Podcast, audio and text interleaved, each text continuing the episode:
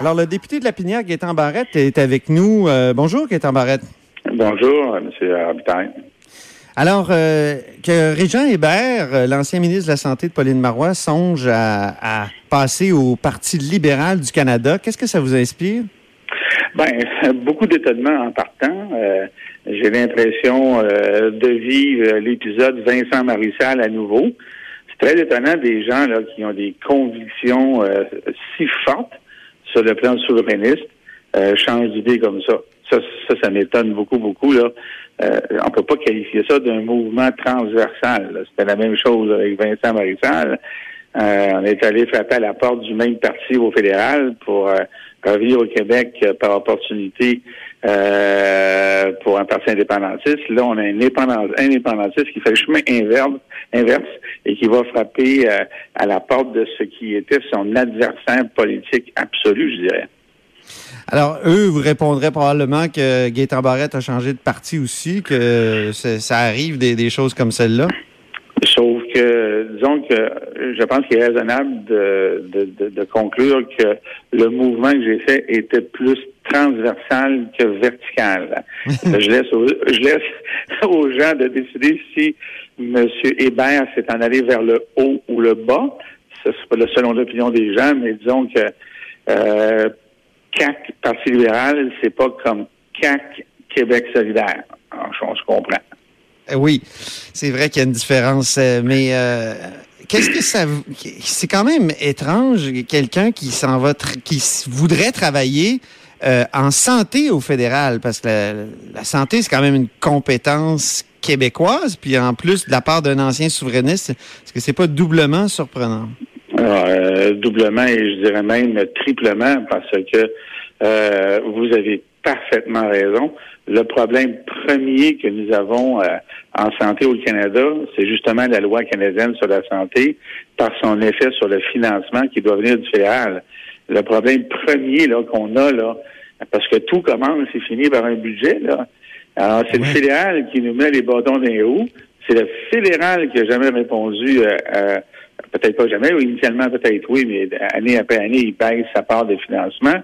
Alors lui, il s'en va chez euh, le palier du gouvernement qui cause énormément de problèmes en termes de financement et justement dans le secteur pour lequel moi-même je me suis battu. Alors, effectivement, c'est pas doublement, c'est triplement. Et, son idée d'assurance euh, autonomie, est-ce que c'est pas intéressant cependant? Et par contre, est-ce que ça peut être appliqué au fédéral?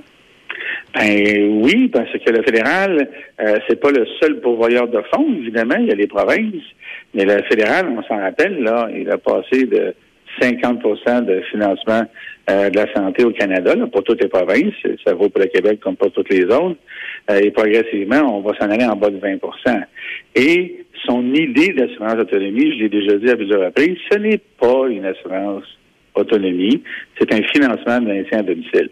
Point final. Et ça, ce n'est que euh, du financement à être ajouté pour lequel je me suis battu depuis la première seconde quand je suis entré en politique. Mais vu que c'est du financement pour rester à domicile, est-ce que ça peut être considéré comme hors des, de, de, de, du périmètre euh, de la santé à ce moment-là? Est-ce qu'il y aurait, est-ce qu'on pourrait jouer sur les mots et dire que c'est hors de la compétence? Ah non, vraiment pas, parce que le maintien à domicile, dans l'usage euh, pratique euh, sur le terrain, c'est de donner des soins à domicile. C'est ça que ça veut dire. C'est pas simplement aller donner, aller faire du ménage à la maison. Là. Ce sont des soins à domicile, des soins médicaux, des soins de nursing et d'autres catégories. Donc, c'est la santé. Et surtout que quand on voit comment c'est organisé sur le terrain, c'est du personnel du réseau de la santé qui, qui, prodigue ces, ces soins-là.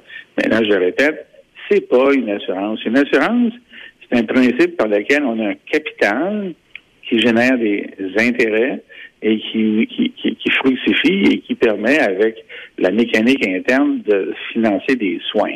Il reste toujours. Vous savez, une compagnie d'assurance, il y a un capital à la fin là, qui reste dans la compagnie et, qui, et, qui, et, qui, monte, il monte, il monte, il monte. C'est comme ça que ça marche. Pour ça qu'ils sont inscrits à la bourse. Alors, ce que, ce Hébert a proposé, c'est pas une assurance, c'est du financement additionnel en santé. C'est une bonne idée. Sauf que euh, ça a été évalué par lui, Ça a été évalué par nous, euh, par mon équipe à l'époque. Et en argent neuf, pour faire tout ce qu'on aurait à faire, ça demanderait d'ajouter euh, au système actuel entre 3,5 et 4 milliards de dollars récurrents. Ah oui, mais il me, semble ben, il me semble, mon souvenir, c'est que quand il l'a présenté en 2000 2013, j'imagine, ou en 2012-2013. 12, 12, C'est ça. Il, parlait de 500 millions à l'époque. Donc, euh, ça pourrait coûter beaucoup plus cher. Puis il, parlait, il, parlait d'un premier pas parce que moi, vous savez, quand on arrive au gouvernement, on a accès aux documents précédents, sauf les documents du Conseil des ministres qui sont protégés. Ben non, moi, je les ai vus, les documents, on l'a fait, l'évaluation. 500 millions, c'était une première tranche. Le total, et c'est lui-même qui l'a écrit, c'était 4 milliards. Alors, 4 milliards de dollars, faisons une règle de 3 simple. Pour le Canada, ça veut dire 16 milliards de dollars. Ah oui. Alors, eh, ben, c'est 4, mettons, on n'a pas exactement 25% là, mais pour faire une règle de 3 euh, facile à suivre. Alors, au moment où l'assurance la, médicaments que le gouvernement fédéral de mettre en place va à terme arriver au même montant, euh, ben là, ça veut dire qu'on vient de doubler la mise. Oui. Alors euh, là, euh, à Ottawa, là, ils ont plus de marge de manœuvre que nous autres, mais vont-ils aller là-dedans? Moi, j'en doute beaucoup. nous, on n'avait pas, moi je me souviens de la bataille que j'ai faite, on n'avait pas demandé la fin du monde. Là. on avait demandé des centaines de millions supplémentaires et non des dizaines de milliards supplémentaires, puis on l'a pas eu. Hmm. Alors, moi, je pense qu'on est euh, dans la catégorie du même écran de fumée qu'on va qu'on a eu euh, dans le passé. C'est réussi, écoutez, là, tant mieux pour les citoyens, mais euh, faut pas se leurrer. D'abord, c'est pas une assurance, et deuxièmement, le montant est très élevé. J'ai hâte de voir les engagements du fédéral. Et je vais vous rappeler une chose, M. Robitaille, vous avez vu ça. Oui. Rappelez-vous qu'en campagne électorale, M. Trudeau avait dit qu'il allait augmenter euh, le maintien à domicile de X millions de dollars. Et à la fin, il a scindé cet argent-là pour le diviser en maintien à domicile et en santé mentale. Il n'a pas ajouté pour la santé mentale, il a divisé le montant qui avait été euh, promis en campagne électorale. Donc Trudeau a brisé sa promesse là-dessus. Il a, il a, il a, disons, joué sur les mots pour faire en sorte que sa promesse, qu'il a, disons, euh, ennuagée, là, elle était, euh, elle, était, à mon avis, claire, mais il a dit que oui, oui, oui, oui, mais dans le fond, peut-être la santé mentale, et j'ai la tristesse de vous dire que c'est un peu de ma faute. Revenons au personnage maintenant. Que c'est un peu de ma faute, vous dites?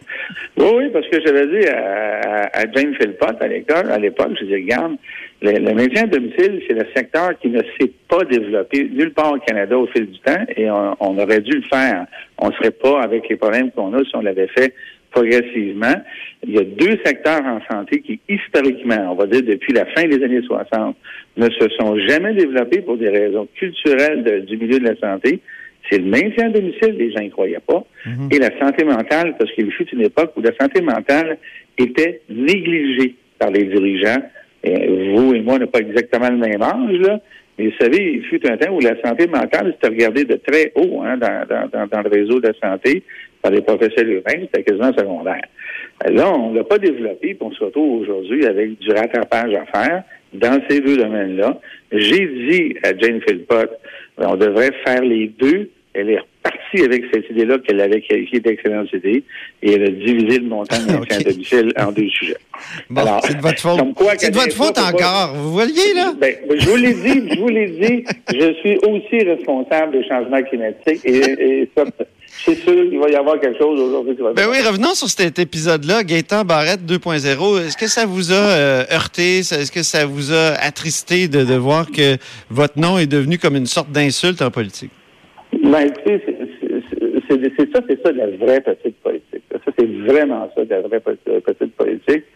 Bon, c'est venu de la bouche de quelqu'un qui a une historique euh, euh, connue. C'est le maître des carrés rouges, donc de, de l'agitation populaire, puis des grandes lignes euh, spectaculaires. Bon, mais c'est pas surprenant. Mais c'est de la petite politique. C'est vraiment de la petite politique. Et je trouve ça déplorable. Mais qu'est-ce que vous voulez? C'est le même. Quant à Régent Hébert, euh, vous l'avez croisé souvent dans, votre carrière. Euh, vous avez eu des heures solides avec lui aussi. Est-ce que ça vous étonne du personnage? non, parce qu'il a toujours été un peu, je dirais, donc il saisit les opportunités. c'est sans foi ni loi, là. Alors, ça devient une question d'opportunité, il saute là-dessus. Bon, c'est correct. Mais là, je, trouve que c'est étirer l'élastique pas mal sur la base des principes.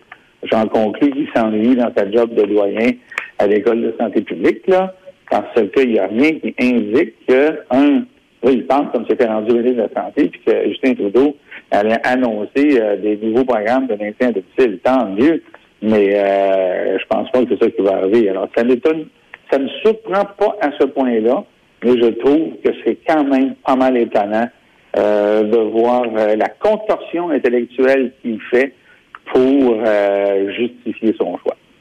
Très bien. C'est son ben- genre. C'est son genre. Ben, je vous retiens pas plus longtemps, Gaétan Barrette. Merci beaucoup. Merci, bonne journée. Gaétan Barrette, député de la Pinière et critique en matière de conseil du Trésor.